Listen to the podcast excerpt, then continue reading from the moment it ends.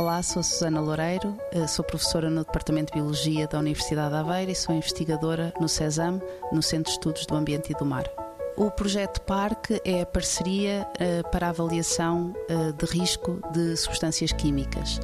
É um projeto que pretende abordar esta temática em várias componentes, desde a componente da biomonitorização, a componente da toxicologia ou a, comp a componente própria da avaliação de risco e focando-se em substâncias químicas eh, de elevada preocupação, eh, quer para o ambiente, quer para a saúde humana.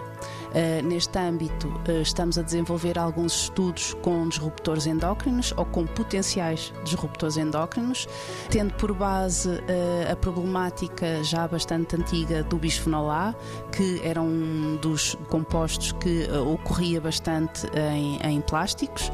Por isso, nós vamos avaliar, por exemplo, a toxicidade em termos de disrupção endócrina de vários compostos análogos ao bisfenol A. Uh, vamos avaliá-los não só na sua componente uh, individual, ou seja, químico a químico, mas também na sua componente mistura.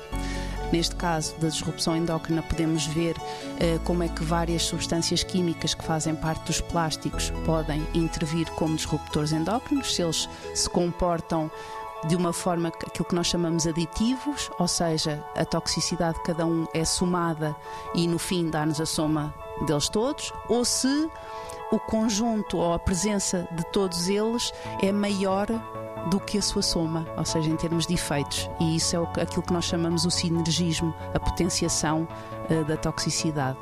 90 Segundos de Ciência é uma produção conjunta Antena 1, ITQB e FCSH da Universidade Nova de Lisboa, com o apoio da Fundação para a Ciência e a Tecnologia.